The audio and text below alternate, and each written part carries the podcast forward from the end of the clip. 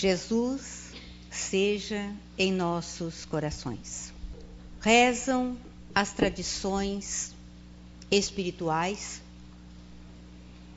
que, próximo à crosta da terra, já se reuniram as entidades pertencentes à comunidade dos espíritos puros por duas vezes.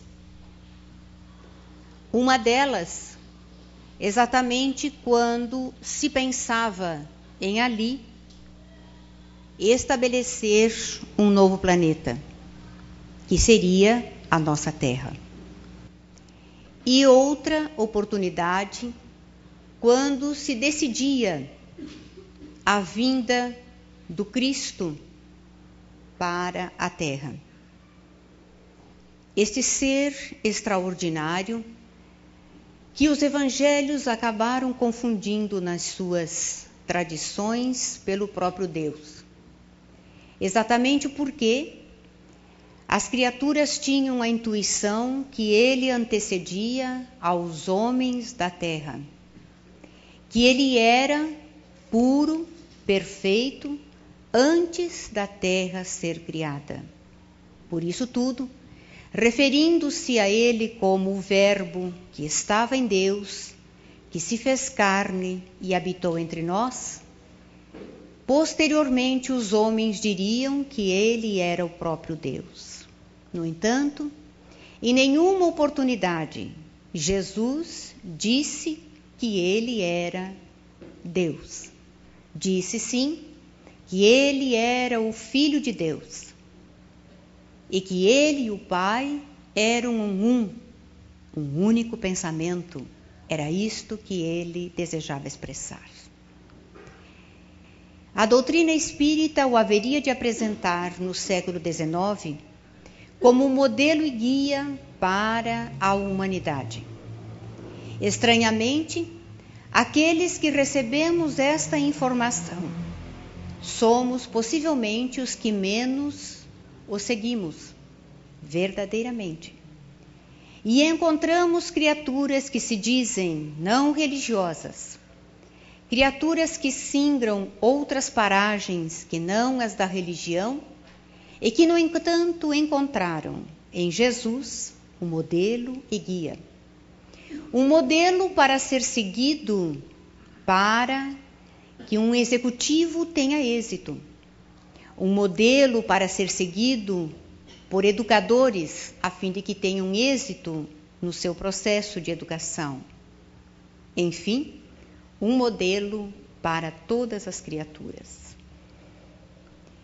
E este Jesus, que no nosso movimento espírita está sendo alijado de muitas casas, com a desculpa de que, ao se trazê-lo para o cenário da doutrina espírita, nós estamos trazendo um modelo igrejista e que estaríamos assim repetindo velhas fórmulas já superadas de uma igreja que nós não aceitamos mais. Tudo isto porque nos falta conhecermos mais intensamente Jesus. Jesus continua sendo para nós um grande desconhecido. Dizemos que ele era puro antes da terra ser perfeita, que ele veio à terra uma única vez e, no entanto, Muita literatura existe por aí, dita espírita, em que oferece Jesus como uma reencarnação de outras tantas personalidades que ao longo das vidas teriam vindo para cá. Vejamos como conhecemos tão pouco essa extraordinária criatura. Ele é verdadeiramente um modelo se nós começarmos a estudar tudo o que ele fez, o que disse, ao menos aquilo que nos chegou através dos seus quatro grandes biógrafos, que são os quatro evangelistas, desde que ele nada deixou escrito. E mesmo os que o biografaram o fizeram alguns anos após a sua partida deste planeta. Mas Jesus é modelo quando nós nos referimos à criança. Este rei solar, que veio à Terra com uma missão muito específica. E aí nós observamos desde logo a grande ternura de Jesus para com os seus irmãos da terra. Porque ele decide a sua vinda à terra num determinado momento, especialmente quando aqueles espíritos exilados de um planeta do sistema de capela são acolhidos aqui pelo seu amor. Recebem a autorização para encarnarem de primeira vez neste planeta, vindos de distâncias imensuráveis. Esses espíritos comparecem aqui com um intelecto privilegiado, a alma dorida e já antevendo o grande exílio que teriam que enfrentar. Eles vinham de um planeta que atingira o auge na tecnologia, onde o trabalho braçal já fora abandonado de há muito, onde o trabalho era intelectual. E agora eles estavam sendo enviados na qualidade de exilados por suas questões morais, por suas dificuldades morais, para um planeta que era primitivo. E é por isso que ao virem para cá, eles criariam a lenda do paraíso perdido. Um lugar de delícias onde eles viviam, onde passeavam à tarde pelos jardins e depois acordaram na terra tenebrosa e ficavam sonhando. Quando Jesus assim os recebe, próximos do planeta, a fim de que eles, a pouco e pouco, adentrassem aqui, eles se revelam muito tristes. E então, Jesus lhes faz uma promessa. Primeiro, que não os deixaria órfãos, que sempre estaria com eles. E depois, ele lhes diz: Irei ter convosco. Um dia eu irei ter convosco. Aguardai-me. E é por isso também que nós encontramos nas tradições de todos os povos a espera de um rei, de um Messias, de um Salvador, de alguém que viria de paragens celestiais para viver com os homens. É por isto que nós encontramos isto não só na nossa Bíblia ocidental. Tanto é verdade isto que os magos que vieram do Oriente vieram de lugares diversos para adorarem o Rei dos Reis, alguém que era maior do que eles, pois que magos à época eram consideradas aquelas criaturas que detinham todo o cabedal de conhecimento que a terra suportava então e que atendiam às criaturas nas suas mazelas físicas e espirituais. Eles, reconhecendo a grandeza de Jesus, o vão procurar para prostrarem-se e o adorar. Este Jesus extraordinário tinha tempo para as crianças. Quantas vezes nós, na qualidade de pais ou de educadores, dizemos que a criança nos está perturbando, que este não é um momento próprio para que ela venha aqui nos indagar isto ou aquilo. E dizemos que ela vá, vá embora. Depois a gente conversa. No entanto, Jesus nos mostra como devemos tratar a criança. E isto está registrado no Evangelho quando relata aquela tarde em que, depois de ter atendido longamente ao povo, ele se assenta debaixo de uma árvore e fecha os olhos. Os discípulos pensam que ele dorme e dizem: O mestre descansa, afinal já trabalhou tanto. E nisto as mães, As mães que têm o coração maior do que o corpo em que elas se encontram, vêm trazendo os seus filhos um final de tarde. Podem imaginar as crianças que costumavam brincar nas ruas, estavam descalças, estavam despenteadas, muitas delas deveriam estar sujas, mas as mães as cataram e as levam para que o rabi as abençoe. E quando vão se aproximando naquele alarido da criançada, que vocês sabem como é que é, elas anunciam muito tempo antes que estão chegando, é como o passarinho de madrugada. Quando desperta, os apóstolos logo tentam deter as mães e as crianças para que não se aproximem. Mas Jesus estava atento. Ele abre os olhos e diz: Deixai vir a mim os pequeninos, não os detenhais. E ali um grande ensino. O primeiro é que ele se dispõe a atender as crianças. As crianças vão até ele, mostrando que se a gente deixar, elas vão. Ele as abraça, coloca no colo, e um deles, mais tarde, se tornaria um grande propagador da Boa Nova, Inácio de Antioquia, que à época tinha quatro anos de idade. É exatamente aquela criança que Jesus põe no colo e fica com ela no colo enquanto fica conversando com as demais, abençoando as crianças e conversando com as mães. O primeiro ensino é de atender a criança quando ela vem. O segundo ensino, e este está nas entrelinhas, a profundidade ali se encontra, deixai vir a minhas criancinhas, não as impeçais. Quando nós, na qualidade de pais, não levamos a criança para a evangelização. Quando nós, na qualidade de pais, não permitimos que elas conheçam Jesus, estamos impedindo que elas cheguem a Ele. Com qualquer desculpa que nós demos, nós estamos impedindo.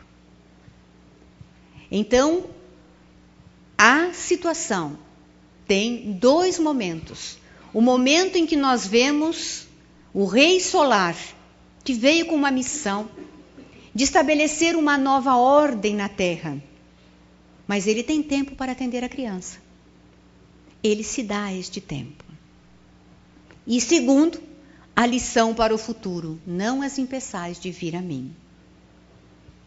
Em um outro momento, ele tomaria de um menino e colocaria como exemplo, no sentido de que quem quisesse adentrar o reino dos céus devia ser como aquele menino, representando aí o menino a inocência da infância.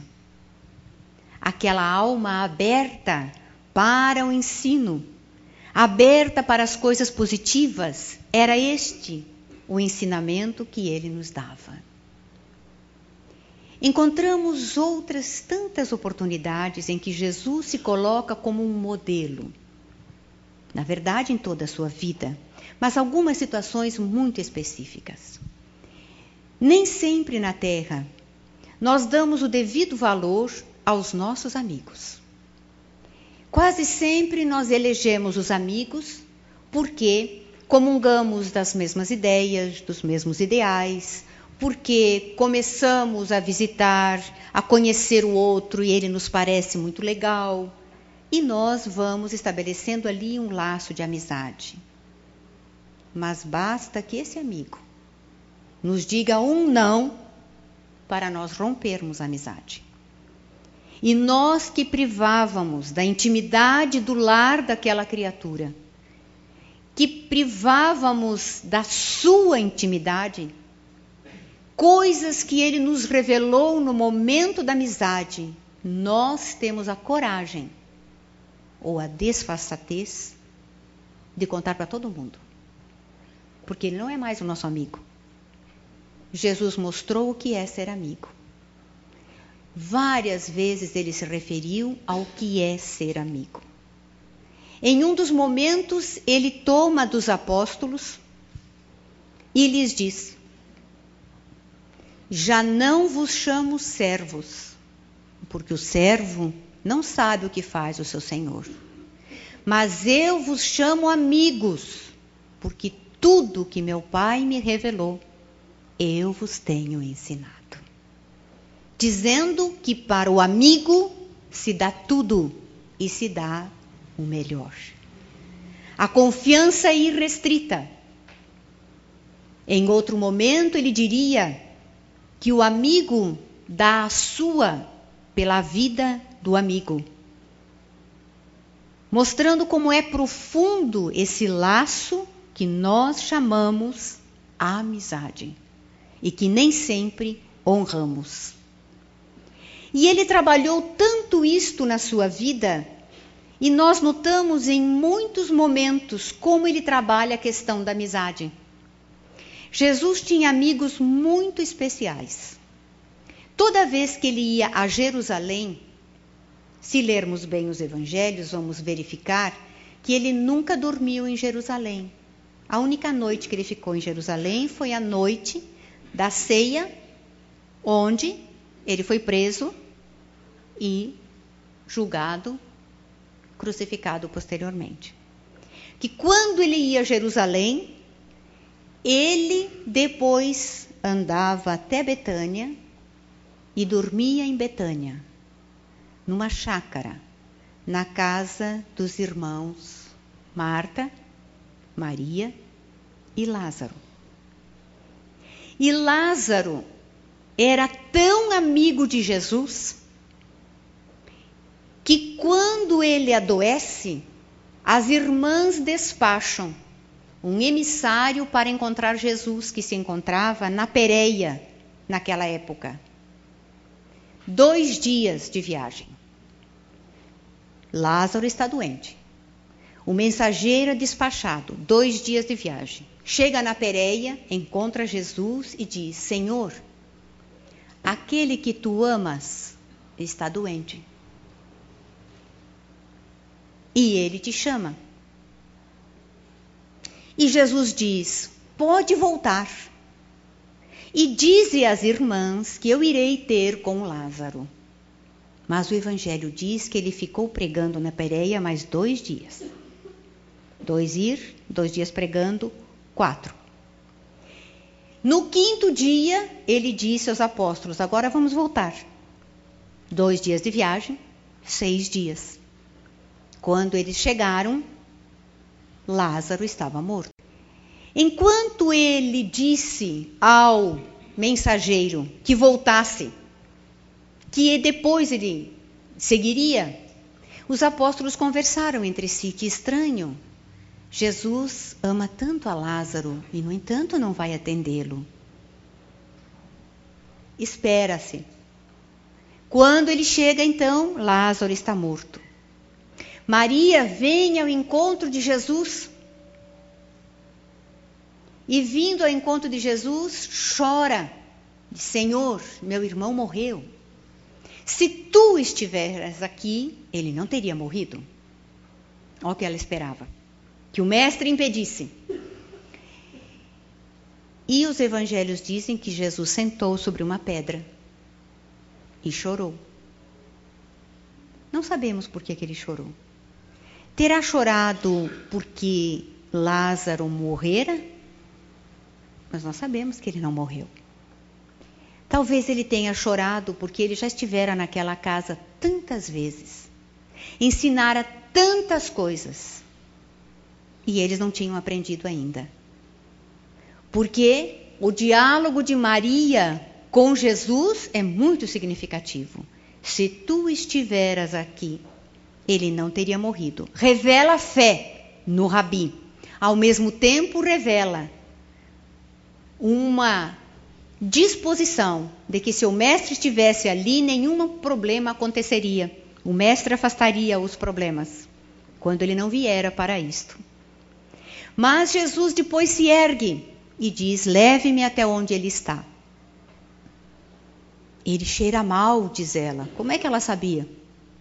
Possivelmente dizem que é porque Lázaro era portador de ranceníase e já cheirasse mal em vida, quando as erupções eram muito violentas, nós sabemos que em alguns momentos que a hanseníase ela cheira mal. Mas talvez fosse este o motivo, porque como ela saberia que ele cheira mal? Ou ela deduziu porque estava enterrado há tantos dias. Enfim, Jesus vai e é muito significativo, ele fica de longe, onde nós temos a dimensão do poder desta criatura. Ele de longe removem a pedra do sepulcro e ele de fora diz a Lázaro: Lázaro, vem para fora. E Lázaro vem, todo amarrado. Por quê? Os judeus costumavam, para o sepultamento, envolver todo o corpo do morto. Os membros inferiores, um a um, eram faixas aromatizadas. Depois, os membros superiores e, finalmente, todo o tronco. E colocavam um sudário para o rosto. Então Lázaro deve ter vindo pulandinho, né? Porque ele estava todo amarrado. Por isso Jesus, quando vê na abertura, diz: desatai-o para que ele possa andar. E eles vão então tirar-lhe as ataduras. Vejamos como ele vem atender o amigo. É claro que ele não veio na hora, por quê? Porque ele sabia que Lázaro não ia morrer. Ele estava num estado letárgico. Era um problema que ele tinha.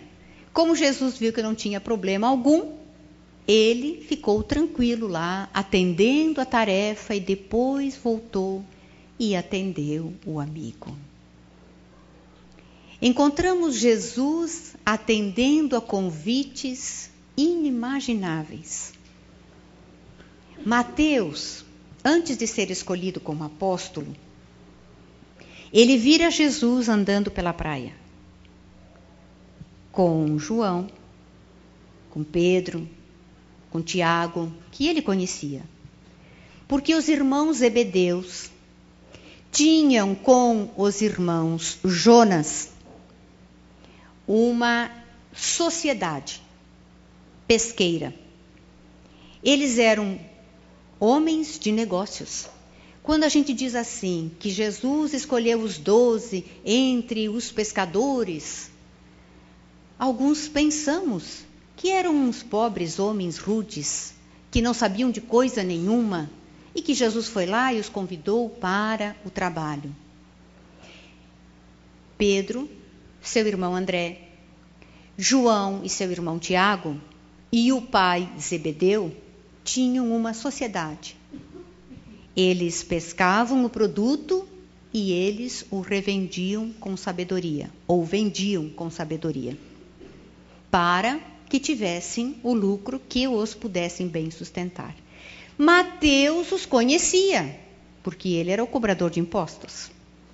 E de todo produto era preciso pagar um imposto. Quando a gente reclama tanto hoje de imposto, naquela época também tinha. Tinha IPTU, tinha imposto de renda, tinha imposto sobre circulação de mercadorias, só que tinha outros nomes, mas tudo isso existia. Então, Mateus já vira aquelas criaturas, conhecia, sabia até que Pedro era meio relutante para pagar o imposto, mas, discutindo, ele sempre pagava. Mas junto com aqueles homens havia um homem que se destacava. Um homem mais alto, do cabelo da cor do trigo maduro, repartido ao meio, a Nazarena, alto, esguio, ele se destacava dos demais. Ele o via transitando para lá e depois vir para cá, em horas diferentes. E aquilo começou a incomodar um pouco. Aquela figura parecia perturbá-lo. Então um dia ele foi ouvi-lo na casa de Pedro e ficou extasiado com o que ouviu. Foi para casa e não teve mais paz. Sonhava com o homem. O homem povoava os seus sonhos. E de repente ele, Mateus ou Levi, se via escrevendo no sonho em determinadas tabuinhas, como ele costumava fazer lá na alfândega, mas quando ele olhava o que estava escrevendo, não eram números, eram outras letras que ele não conseguia identificar. E então acordava suando: o que será isto? Então, no sábado, ele foi trabalhar, coisa que ele nunca fazia. E quando ele estava ali trabalhando, de repente ele ergueu os olhos e na porta, lá estava Jesus. Olhou para ele e disse: Vem e segue-me. E Levi largou tudo e o seguiu. Levi era um homem rico, diz o Evangelho, era um cobrador de impostos. Eles ganhavam muito dinheiro, por quê? eles conseguiam em asta pública esta possibilidade de serem o cobrador de impostos. E quem conseguisse tinha por cinco anos essa possibilidade. Em cinco anos a pessoa enriquecia, porque a porcentagem que a criatura ganhava do que arrecadava era generosa. Era a forma que Roma achava para expoliar todos os vencidos através de alguém do próprio povo. Porque a pessoa fosse se enriquecer, ela tinha interesse em cobrar o mais possível de impostos. Então Mateus era um homem rico. E quando ele decide seguir Jesus, ele convida Jesus para um grande banquete. Está descrito no Evangelho. Ele deu um grande banquete, que era para despedir-se daquela vida e começar uma vida nova. E é um dos banquetes em que Jesus comparece e o povo que passa pela rua reclama e diz: Olha como ele come com os corruptos. Olha como ele entra na casa de um cobrador de impostos, um rabi. E Jesus dá a lição naquela noite que os sãos não precisam de médico mais. E uma coisa muito interessante quem é que Mateus convidou para o banquete? Jesus e os apóstolos, tudo bem. Mas convidou todos os seus amigos da sociedade. E Jesus aproveitou o momento, e isso é dito por Amélia Rodrigues, para lançar as sementes da Boa Nova naquele banquete, para aquelas criaturas que possivelmente não o seguiriam pelas estradas da Galileia. Ele aproveita o momento para a semeadura. Assim começou a amizade de Levi e Jesus. Mas quando morre Jesus, é que nós temos a dimensão da amizade que ele cultivou durante a sua vida. Porque o que acontece depois é muito significativo. Vejamos que Jesus é conduzido à cruz. Porque ele tivera uma intensa hemorragia após o suplício dos açoites, ele morre em apenas três horas de crucificação, o que é algo inédito. Porque eles costumavam colocar as criaturas na cruz e elas ficavam dias, às vezes semanas. O suplício era dos mais horrendos, a pessoa acabava morrendo por sufocação havia um assentinho, porque a criatura estava presa, ela fazia o ato de inspirar e quando ela punha o ar para fora, ela descansava em cima do banquinho. E isto era proposital. Roma desejava, e o suplício da cruz era dado aos piores criminosos, ela desejava que eles ficassem como exemplos. E a cruz era o suplício que Roma mais utilizava.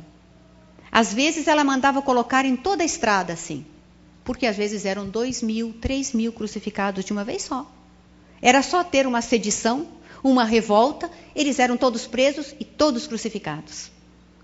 E o objetivo era que ficassem ali muitos dias. Jesus morre em três horas. Nós sabemos que quando ele foi preso, os apóstolos fugiram. Todos ficaram com medo. João foi buscar Maria. E com Maria subiu Gólgota, e com Maria esteve ao pé da cruz, junto com Madalena, e assistiram às três horas de agonia de Jesus. Junto havia outras pessoas. Um deles se chamava José de Arimateia. Ele era um homem muito rico. Mateus o descreve no seu evangelho como um homem rico, justo e bom. Ele pertencia ao Sinédrio, era um dos 71. O Sinédrio era a mais alta magistratura da Judéia. Havia ali três camadas de pessoas que pertenciam a este tribunal. Jesus foi levado para o sinédrio para ser julgado. Pelo que se sabe da época, o sinédrio dava a sentença, dava a condenação. Mas quem devia avalizar a sentença de morte era o procurador. Por isso que o sinédrio condena, depois vai a Herodes, Herodes não quer saber da história, ele não quer se envolver, e ele manda de volta e aí Jesus é mandado para o procurador da Judéia, Pôncio Pilatos, que na época já estava sofrendo uma CPI, só que ele não sabia. Né? Porque os seus desmandos, a sua corrupção, todos os seus problemas já tinham chegado lá em Tibério, em Roma. E ele havia mandado o senador Públio Lentulus, lembram-se, há dois mil anos, para fazer a CPI. E os dados já estavam sendo levantados, coletados com muito cuidado. Só que ele não sabia, ele achou que César não sabia de nada. E por isso, ele dá a sentença de condenação de medo de perder o cargo. Mas José de Arimateia, quando Jesus é levado lá para o sinédrio, é a única voz que se ergue dizendo que eles estão errados. Que aquele homem não pode ser condenado. Por quê? Ele se tornara amigo de Jesus, mesmo à distância. Alguns dizem que ele foi muito covarde, que ele nunca apareceu. O importante é o que ele fez depois da morte de Jesus. Pode não ter aparecido antes, mas depois da morte ele se manifestou, sem medo, revelando que ele não estava preocupado nem com poder, nem com dinheiro, nem com o seu cargo, com nada, porque ele poderia sofrer todo tipo de sanções. Ele estava ao pé da cruz. E quando ele percebe que Jesus vai morrendo, ele imediatamente corre a Pilatos para fazer o quê? Pedir o corpo de Jesus. Era comum que os parentes, depois da morte, viessem buscar o corpo, pedissem a liberação do corpo. Pilatos já estava esperando que algum parente aparecesse, quando o tal do carpinteiro morresse. Qual não foi sua surpresa? Que quem aparece é um judeu e do sinédrio. E nem é de Jerusalém, ele é da cidade de Arimateia, de uma outra cidade da Judéia. No entanto, vem ali pedir o corpo. Possivelmente Pilatos devia estar muito perturbado naquela hora. Por quê? Ele já sofrera muito naquele dia.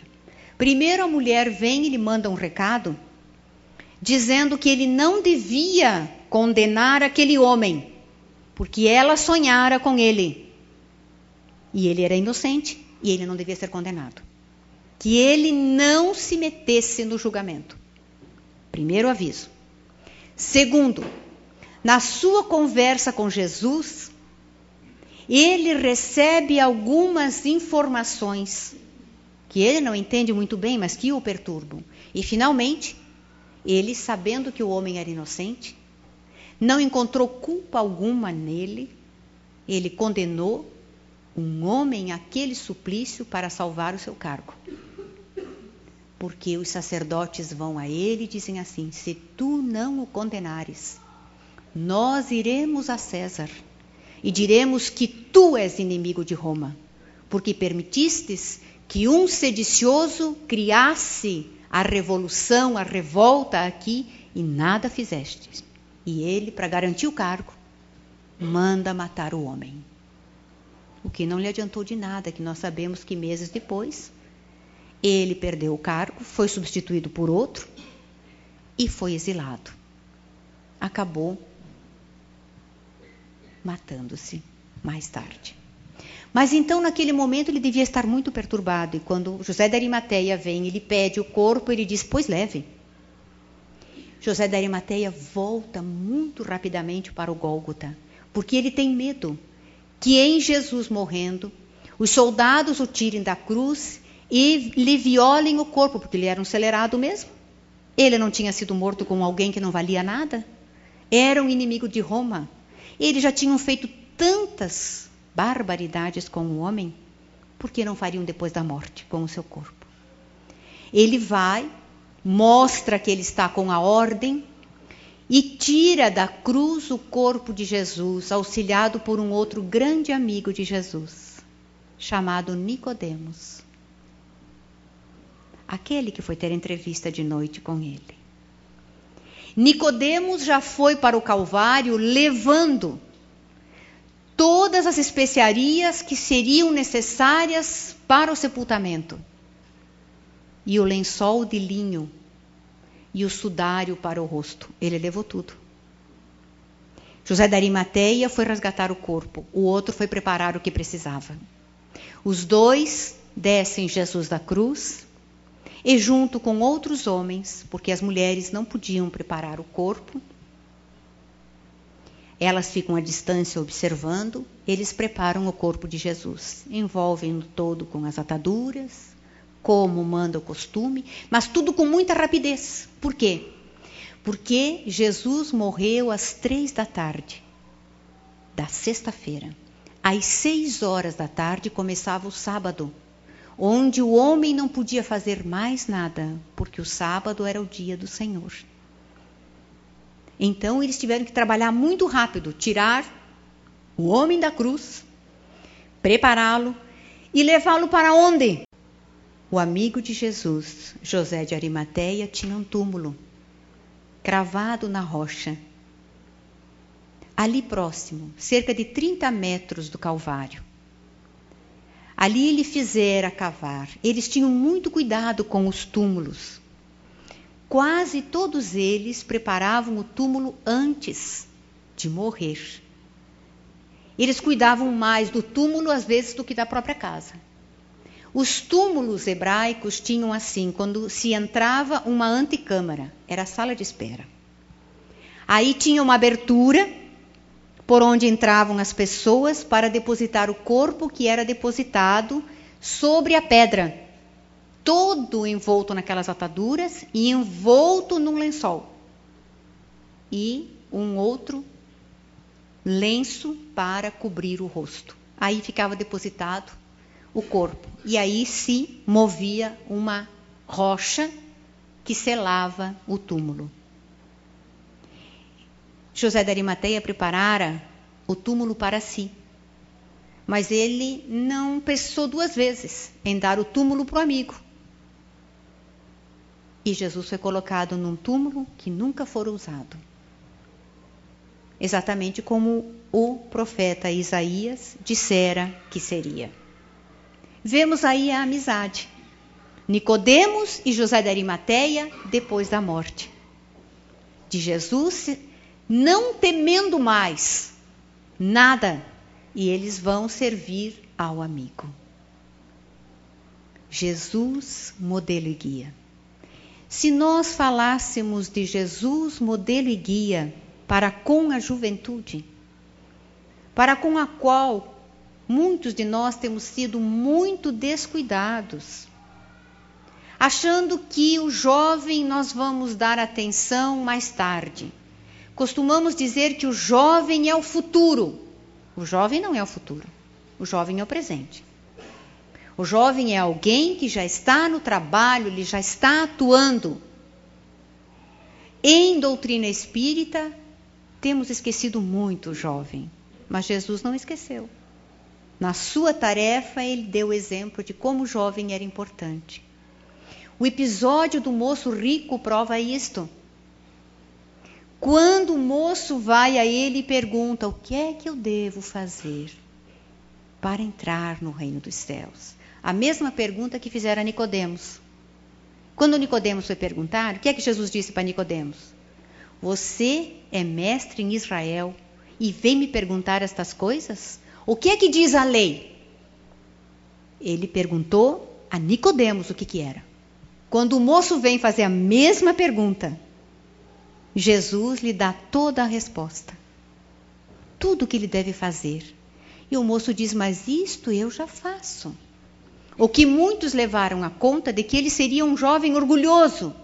Não, diz Amélia Rodrigues, espírito, através de Divaldo Franco. Ele realmente era um moço muito bom.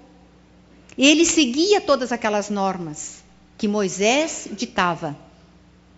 Então, diz Jesus, Vai, vende tudo o que tens, dá aos pobres e segue-me. E o moço não estava preocupado com os, as coisas dele. Ele diz que ele tem que atender um compromisso antes. Eu vou seguir-te, Senhor, mas não hoje, daqui uma semana. O grande problema do moço rico não eram as riquezas. O grande problema do moço rico era o orgulho. No sentido de que ele precisava ir defender as cores de Israel. Eu comprei uma parelha de cavalos árabes e eu me adestrei durante meses. Eu vou participar de uma corrida de bigas. Vou levar a bandeira de Israel. Eu desejo vencer para que Roma saiba que nós somos melhores. Depois que eu vencer, eu vou voltar e vou te seguir. E o jovem se vai. Uma semana depois, quem leu Primícias do Reino sabe que ele morre, porque tem um acidente. Ele cai, a biga que vem em seguida passa por cima dele e ele morre. Quem é que o recebe no mundo espiritual? Jesus. Vocês vão dizer, ah, mas Jesus estava encarnado. Mas foi lá recebê-lo como espírito. Recebeu-o no mundo espiritual, porque ele era um moço bom. Vejamos como Jesus trata o moço. Ele se entristece porque ele sabe que dali uma semana será tarde demais. Olha a lição que nós temos.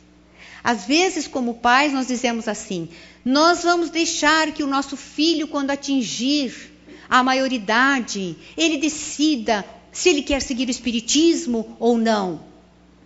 Pode ser tarde. Pode ser que ele não precise mais decidir. Ele já decidiu antes, por um caminho muito difícil, por outras questões. O jovem precisa da doutrina espírita enquanto ele está nesse caminho de adolescência, juventude, caminhando para a maturidade. Quando os problemas vêm, quando ele não sabe o que fazer com a sua energia sexual, quando ele não sabe que profissão escolher, quando ele não sabe se trabalha, se estuda, se namora, o que é que ele vai fazer, é ali que ele precisa da doutrina espírita. Justamente para que ele consiga bem escolher. É ali que ele precisa de Jesus. E Jesus sabia disto. Enfim, onde quer que nós olhemos na vida de Jesus, nós vamos encontrar a sabedoria, o exemplo extraordinário desta criatura. Quanto mais se lê a respeito dele, mais se consegue admirá-lo. Quanto mais se lê o Evangelho, nós entre linhas nós vamos descobrindo coisas que não víramos antes.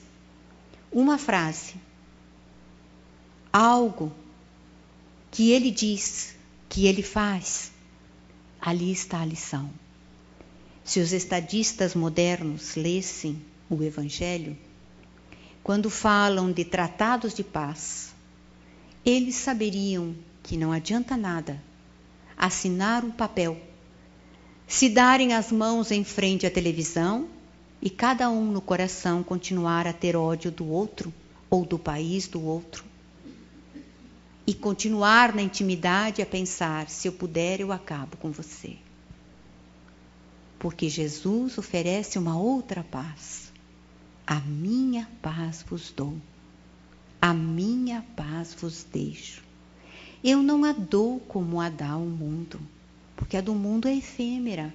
A paz do Cristo é a paz do dever cumprido, da consciência reta, de quem não engana o outro, de quem sabe que está num cargo para atender as criaturas e não para atender a si próprio. E aí, o grande ensino para nós também, todos aqueles que trabalhamos na causa espírita e que ocupamos cargos e que temos, consequentemente, encargos. Quanto mais alto o cargo que a gente esteja, hierarquicamente nós vamos colocando, né? Que em verdade tudo isto é temporário e tem um objetivo: atender uma lei humana. Porque do contrário, nós não precisaríamos. Nós precisamos de representantes, alguém que responda pela sociedade espírita, alguém que represente a Federação Espírita, alguém que represente o movimento de coordenação. Tudo isso nós precisamos. Mas com Jesus nós aprendemos que quanto maior o cargo, maior a responsabilidade que a tarefa não nos pertence. E ele deu disso mostra extraordinária. Quando ele está com a adúltera na praça, em, ali ao chão, todo mundo aguarda a sentença e ele diz: quem estiver sem pecado, atire a primeira pedra. Todos vão soltando as pedras e vão saindo. Porque não havia ninguém ali. O único puro era ele. A mulher nem se mexe. Depois ele se volta para ela e pergunta: Mulher, onde estão os teus acusadores? Ela nem ousa responder. Aí ele faz outra pergunta: Ninguém te condenou? Eu também não te condeno. Vai e não tornes a errar. Onde é que está a grande lição aí? Ele não julgou a mulher, porque ele sabia que havia alguém maior do que ele para julgar, que era Deus. A lei de causa e efeito estaria logo se apresentando à mulher. Se ela se erguesse como se ergueu e se renovasse como sabemos que o fez, ela estaria bem. Se ela fizesse o contrário, ela receberia também a sanção da lei. Ele não julga porque alguém está maior, maior do que ele vai julgar. Ele é o Senhor. A grande lição que se aprende quando nos damos conta do porquê Jesus não fez o julgamento. Porque ele poderia ter dito: você errou, você está errada, você não foi apedrejada, mas mereceria. Ele não diz nada. Vai e não tornes a pecar. Eu também não te condeno. Mesmo porque ele conhecia todas as questões que a levaram ao adultério, não que isto a desculpasse mas haviam as atenuantes. Mas ele não o faz. Então, este Jesus, que é ternura, amor, é o Senhor que nós devemos seguir. Por que dizemos que ele é ternura?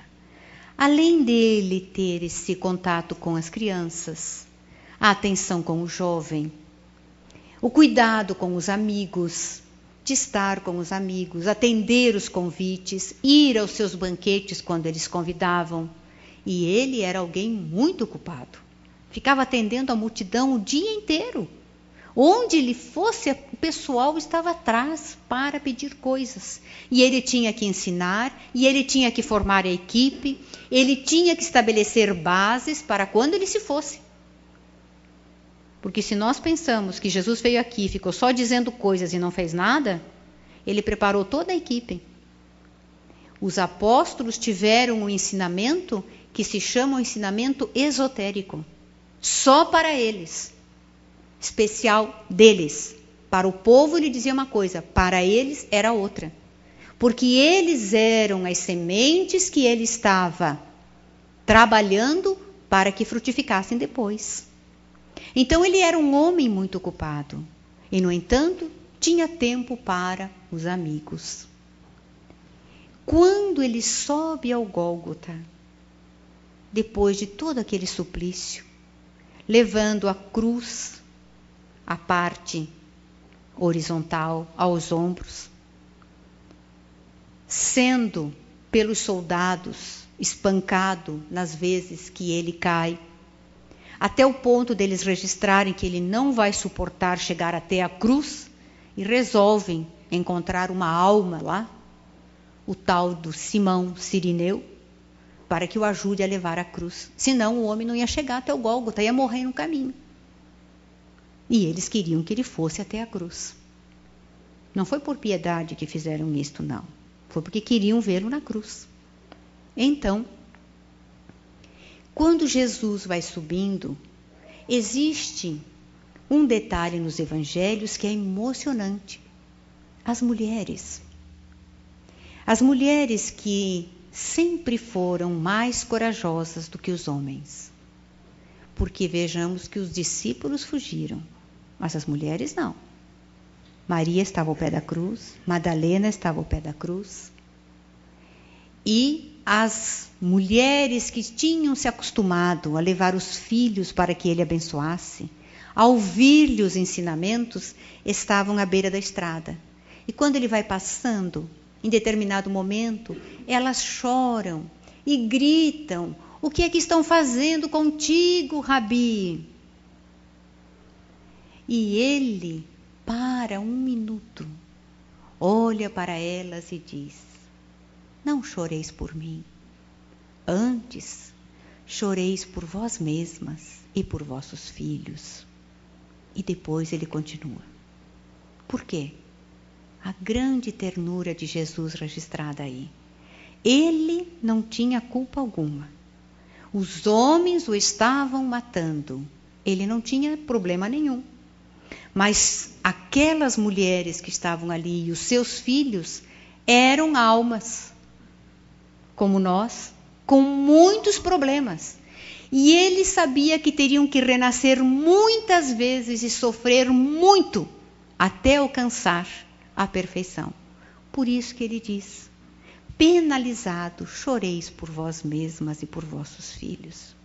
Ele devia estar preocupado consigo mesmo, ele ia para a morte mas ele se preocupa com quem fica, com as suas ovelhas. Eu sou o bom pastor. As ovelhas ouvem a minha voz. O bom pastor conhece todas as suas ovelhas e as ovelhas conhecem o pastor. De todas as ovelhas que meu pai me confiou, nenhuma se perderá. Esta é a maior lição de esperança que Jesus nos deixa.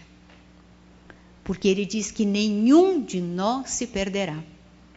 Nenhum. Quando nós olhamos as pessoas se matando, quando verificamos soldados de uma nação agredirem a outros e a gente não sabe quem é mais feroz, mas Jesus disse que nenhuma ovelha se perderá. Eles também não chegará o dia que eles se amoldarão ao amor. Que maior esperança do que essa nós queremos na face da terra? Quando as pessoas pessimistas olham o mundo e dizem: o mundo está perdido, o mundo está um caos. Os espíritos retrucam: não está. Cristo está no leme. E lemos em a Gênese no último capítulo, quando fala da nova geração, que o dia que a divindade quiser, ele de uma só vez mudará a feição da terra. Milhares de pessoas morrerão e outras milhares reencarnarão, espíritos novos, diferentes, afeiçoados à paz, e a terra se reformulará, se reformulará de um único momento. Nós esquecemos de tudo isto. Está na doutrina espírita, está no Evangelho e esquecemos. A mensagem desta noite, portanto, é para que nós estudemos um pouco mais os Evangelhos. Observemos mais ao ler as atitudes de Jesus, os ditos de Jesus e verifiquemos que tudo serve para a nossa atualidade. Quando alguns dizem que Jesus é muito distante, que não serve para nós, lembremos que os executivos, que os empresários, que os educadores estão fazendo workshops para estudar Jesus, não sob o ponto de vista religioso, mas Jesus como homem modelo. E dizem, seguindo este modelo, nós teremos êxito em qualquer coisa que fizermos. Eles descobriram coisas que nós ainda não descobrimos. Sigamos Jesus, nosso modelo e guia, e sejamos felizes desde agora, mesmo que tenhamos muitos tropeços, muitas dificuldades, mas com Jesus nós conseguiremos vencer a tudo. Muito obrigada.